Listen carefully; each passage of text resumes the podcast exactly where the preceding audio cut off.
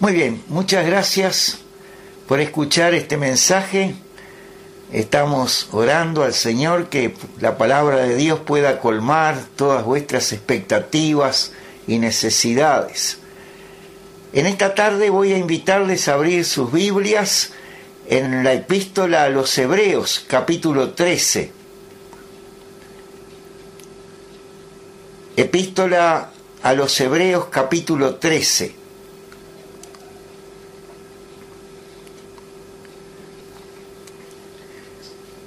Y vamos a leer desde el versículo 5. Y dice así en la palabra de Dios, sean vuestras costumbres sin avaricia, contentos con lo que tenéis ahora, porque Él dijo, no te desampararé ni te dejaré, de manera que podemos decir confiadamente, el Señor es mi ayudador, no temeré lo que me pueda hacer el hombre Acordaos de vuestros pastores que os hablaron la palabra de Dios. Considerad cuál haya sido el resultado de su conducta e imitad su fe. Jesucristo es el mismo ayer y hoy y por los siglos. Dios bendiga su palabra. En el versículo 7 que hemos leído, dice, acordaos de vuestros pastores que os hablaron la palabra de Dios. Considerad cuál haya sido el resultado de su conducta e imitad su fe. El autor de la epístola, probablemente el apóstol Pablo, termina de recordar a los apóstoles y los primeros pastores contemporáneos del Señor, que se ocuparon de transmitir el Evangelio a los que ahora se contaban entre el número de los creyentes, el pueblo de Dios. Muchos de aquellos ya estaban muertos y los sobrevivientes que habían visto y oído al Señor personalmente eran cada vez menos. La acción del tiempo y la severidad de las persecuciones habían cumplido su función de achicar aquella ilustre generación y sin duda ahora muchos de los creyentes estaban un tanto desalentados, sintiéndose un poco desanimados, extrañando el estímulo de la presencia de aquellos contemporáneos del Señor en su estadía en este mundo. Por eso era necesario recordar a todos estos hermanos que los hombres vienen y se van, las generaciones llegan y pasan, pero la causa de Cristo es inmortal, es eterna. Y es precisamente este pensamiento que el escritor transmite en la gozosa expresión de exaltación de Cristo en el versículo 8, y dice, Jesucristo es el mismo ayer y hoy y por los siglos. Vamos a orar. Padre, gracias, gracias por tu palabra. Bendícela, Señor, en nuestros corazones. Pueda hacer toda la obra para la cual tú la has dejado y pueda traer mucha bendición a cada una de nuestras almas y tú seas grandemente glorificado en los resultados y te lo pedimos agradecidos y con toda confianza en el nombre del Señor Jesucristo. Amén y amén. Inmutabilidad, permanencia, inmortalidad son sin duda los más grandes ideales y deseos que el hombre pueda concebir. Es todo lo opuesto a la transitoriedad, a la vanidad de la vida humana, tal como la conocemos en este mundo. En este mundo nada permanece por mucho tiempo, todo cambia, todo se transforma, se transmuta, hasta las mismas células que componen la naturaleza humana están en permanente transformación, nacen y mueren, se envejecen y cambian con una rapidez que desafía los cálculos de los más expertos científicos. Hay tantos símbolos gráficos de este cambio, de este cambio permanente. Una estación sucede a la otra y tal vez nos alegra ver una nueva generación de hojas frescas al comenzar la primavera y luego verlas caer y secarse entrando el otoño. Nos, nos produce una apesadumbrada sensación de mutación, de debilidad, de transitoriedad. Y yo creo que esto ocurre porque estos símbolos no hacen más que recordarnos la realidad y la inminencia de la muerte, la paga del pecado. Pero he aquí la grandiosidad de nuestro Salvador, el Señor Jesucristo, él es inmutable. Y de esto trata este mensaje, la inmutabilidad de Cristo. Él es el mismo, ayer, hoy y por los siglos. Y lo es en varios aspectos. Primero, la inmutabilidad de su enseñanza. Él mismo dijo que su enseñanza es inmutable. En Mateo 24, 35 él expresó, el cielo y la tierra pasarán, pero mis palabras no pasarán. Es interesante destacar que cuando el Señor expresó estas palabras e impartió su enseñanza por aquel breve período en este mundo, ellas no fueron dadas en forma escrita, no fueron esculpidas en piedra como las enseñanzas de otras religiones, como ocurrió en los santuarios de Tebas y de Nínive. Sus enseñanzas fueron verbales y fueron confiadas a hombres sencillos, en realidad personas ignorantes y sin letras, con mentes débiles que difícilmente podían entender todo su contenido y su profundidad y su trascendencia. Pero Dios sabía y sabe cómo hacer para que esta promesa del Señor de que su palabra permanecería se cumpliera. El mismo Señor prometió a sus discípulos que no sería por su buena memoria ni por su inteligencia que su enseñanza iba a permanecer en el tiempo, él expresa en el Evangelio de San Juan capítulo 14 y versículo 26, dice, mas el consolador, el Espíritu Santo, a quien el Padre enviará en mi nombre, Él os enseñará todas las cosas y os recordará todo lo que yo os he dicho.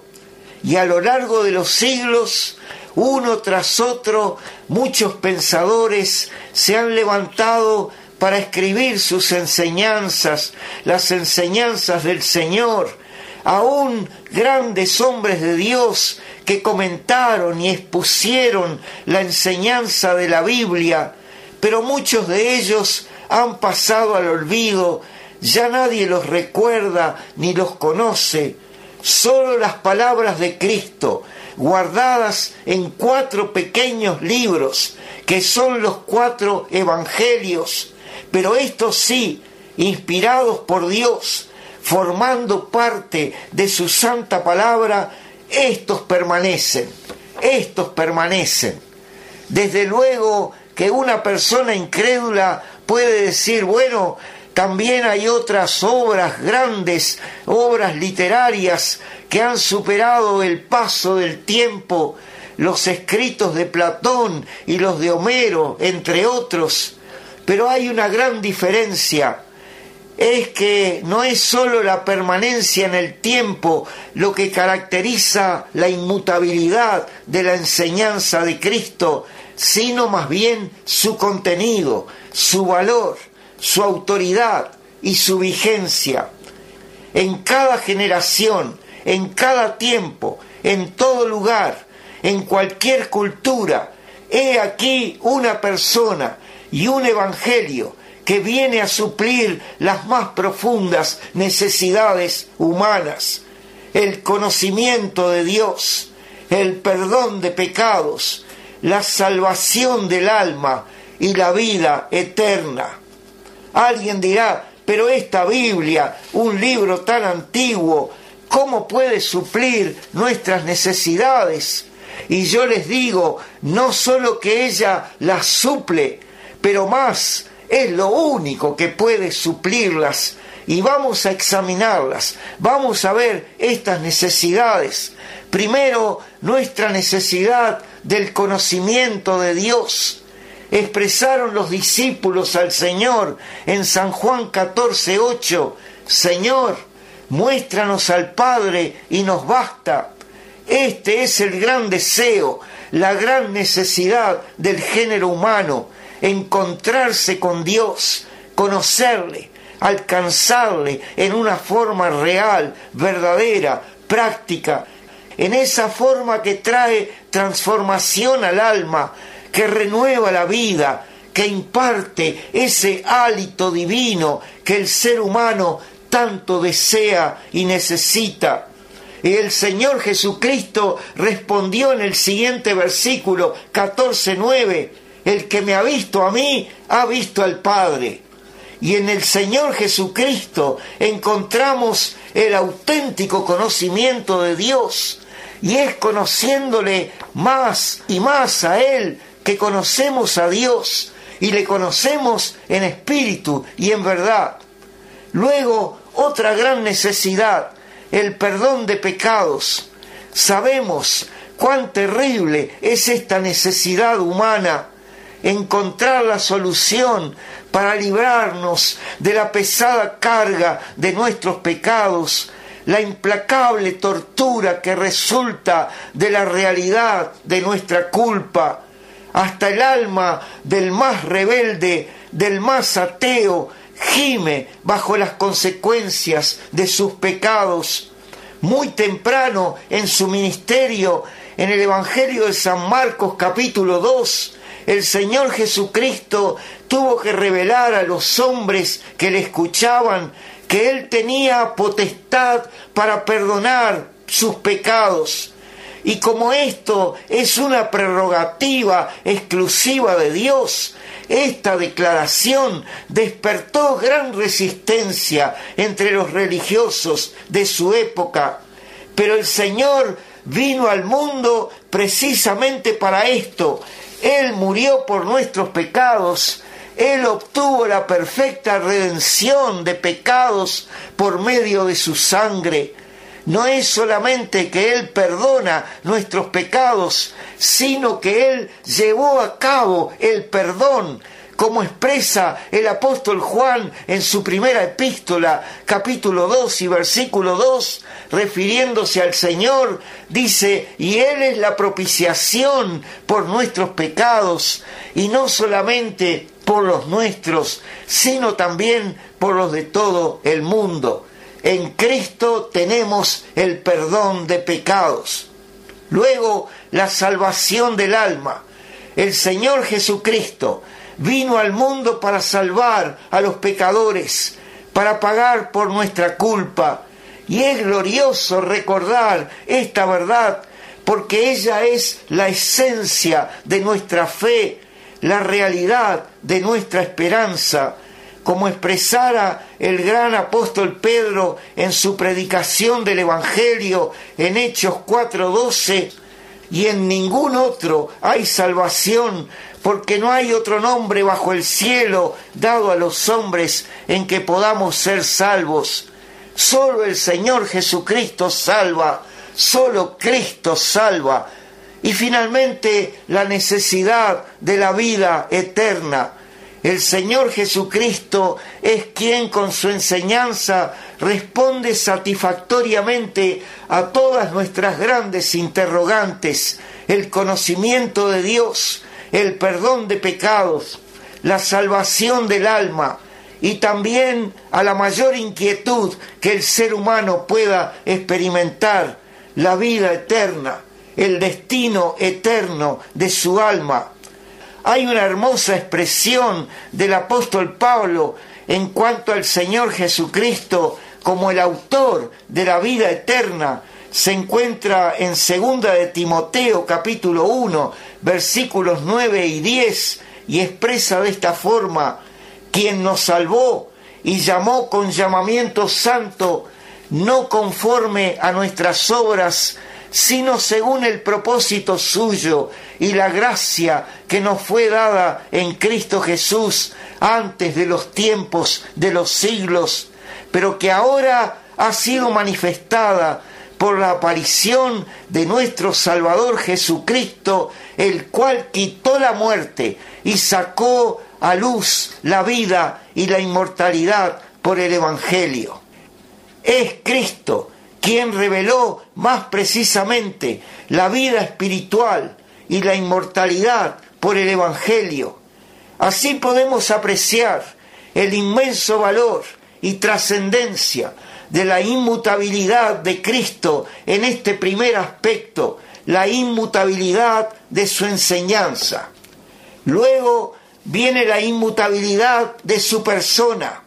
El Señor Jesucristo no fue ni es solo un maestro que vino a entregar un mensaje, una enseñanza. Él mismo es la más perfecta revelación de Dios. Él no solo dijo, oídme y aprended lo que os enseño, pero él a menudo expresó, miradme a mí. No solo exhortó a que creamos sus palabras, sino que a menudo reclamó, creed en mí. Y es que la persona de Cristo es tan importante como su enseñanza.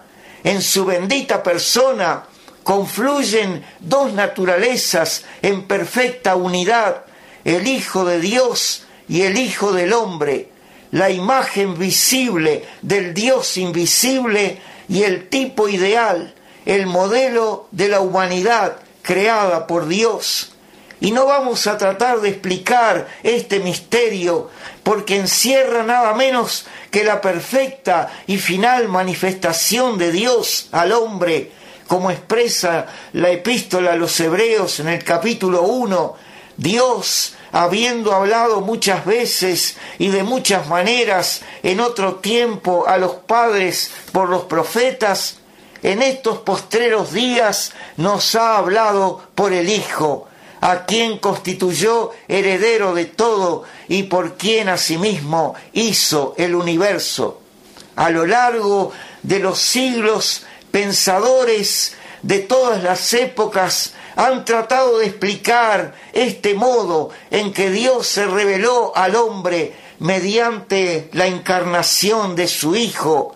Lo que hacemos a menudo es ponernos delante de este modelo de la humanidad y contemplarlo con nuestros ojos espirituales, este modelo de perfección moral, de comunión con Dios, de dechado de virtudes cristianas, y a este modelo aplica perfectamente nuestro versículo. Jesucristo es el mismo ayer y hoy y por los siglos. Piensen por un momento lo que esto importa la bendición que significa una fe como la nuestra, la fe cristiana, que tiene un modelo perfecto e inmutable. Para los que no conocen a Jesucristo, esto les suena como una desmedida o presuntuosa declaración de una fanática posición o postura religiosa. Y es que en alguna medida es razonable que los incrédulos piensen así, porque no hay nada en la historia del género humano más difícil a la imaginación y al pensamiento que creer y sostener un ideal de perfección que permanezca, que dure, que supere una o dos generaciones. Escritores, pensadores y pintores han creado toda clase de héroes que luego han pasado al olvido, porque el héroe de una generación no representa mucho o no logra permanecer para la siguiente, o un héroe para una raza o una nación no significa mucho para otra. Me recordaba de algunos cuadros famosos de los pintores del Renacimiento, como Leonardo da Vinci, sus Madonas eran modelos de belleza femenina, como era considerada en aquella época, y hoy qué lejos están de los conceptos actuales. Pero observemos al Señor Jesucristo y vamos a notar algo sorprendente. He aquí un ser que nació en el cercano oriente, un miembro de la casa de Israel, en quien millones de hombres de todas las naciones, de todas las razas, de todas las edades, de todos los niveles culturales, sociales e intelectuales, han encontrado en él su modelo de perfección, se han inclinado reverentes para adorarle, han renunciado a todos sus valores por él, han sufrido persecuciones por él, desprecio, exclusión, odio y eventualmente aún la muerte, pero han reconocido sin titubear que bien vale dar la vida para poseer a Cristo. Y ahora, a modo de resumen, podemos pensar algunos aspectos por los cuales el Señor Jesucristo es inmutable, permanece para siempre como persona. En Hebreos capítulo 1 nos habla de su carácter divino como creador dicen los versículos 10 al 12, y tú, oh Señor, en el principio fundaste la tierra y los cielos son obras de tus manos. Ellos perecerán, mas tú permaneces, y todos ellos se envejecerán como una vestidura, y como un vestido los envolverás y serán mudados, pero tú eres el mismo, y tus años no acabarán. Él es inmutable como creador.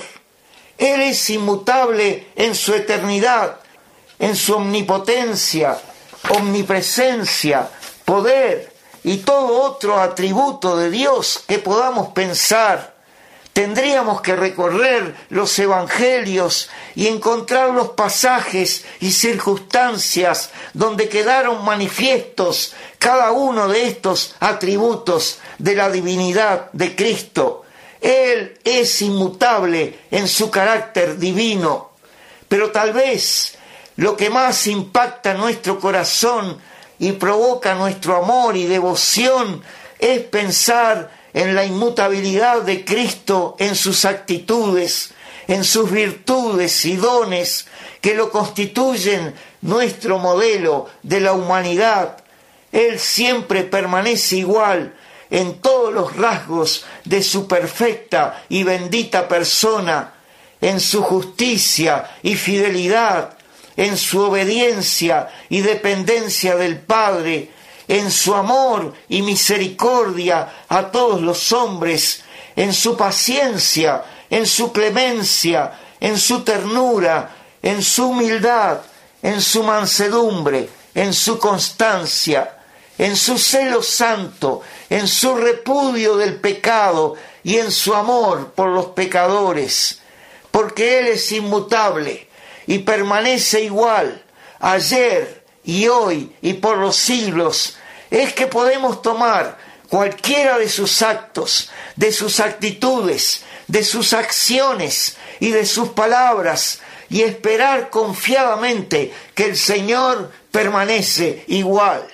Cuando observamos su amor y su cuidado por sus discípulos y contemporáneos con los que trató durante su breve estadía en este mundo, podemos estar seguros que Él nos ama de la misma manera, nos cuida de la misma forma, quiere enseñarnos como hizo con ellos, aprecia igualmente nuestro servicio, nuestra fidelidad a Él y se identifica con nuestras debilidades y nuestras necesidades como lo hizo con ellos.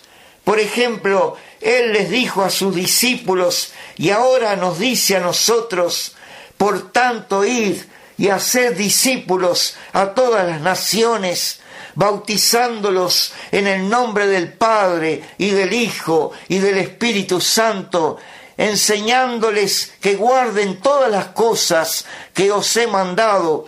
Y he aquí, yo estoy con vosotros todos los días hasta el fin del mundo. Amén. Él es inmutable y Él está con nosotros todos los días hasta el fin del mundo para apoyarnos, para sostenernos, alentarnos en su propósito de alcanzar y salvar a otras almas, hasta que Él venga a recoger a su iglesia y llevarla consigo a la eternidad en el cielo. Oh sí, Dios bendiga su palabra. Gracias Señor, gracias por tu palabra. Bendícela en nuestros corazones pueda traer todo el provecho espiritual que tú quieres darnos y tú seas grandemente glorificado en los resultados. Y te lo pedimos agradecidos y con toda confianza en el nombre del Señor Jesucristo. Amén y amén. Gracias.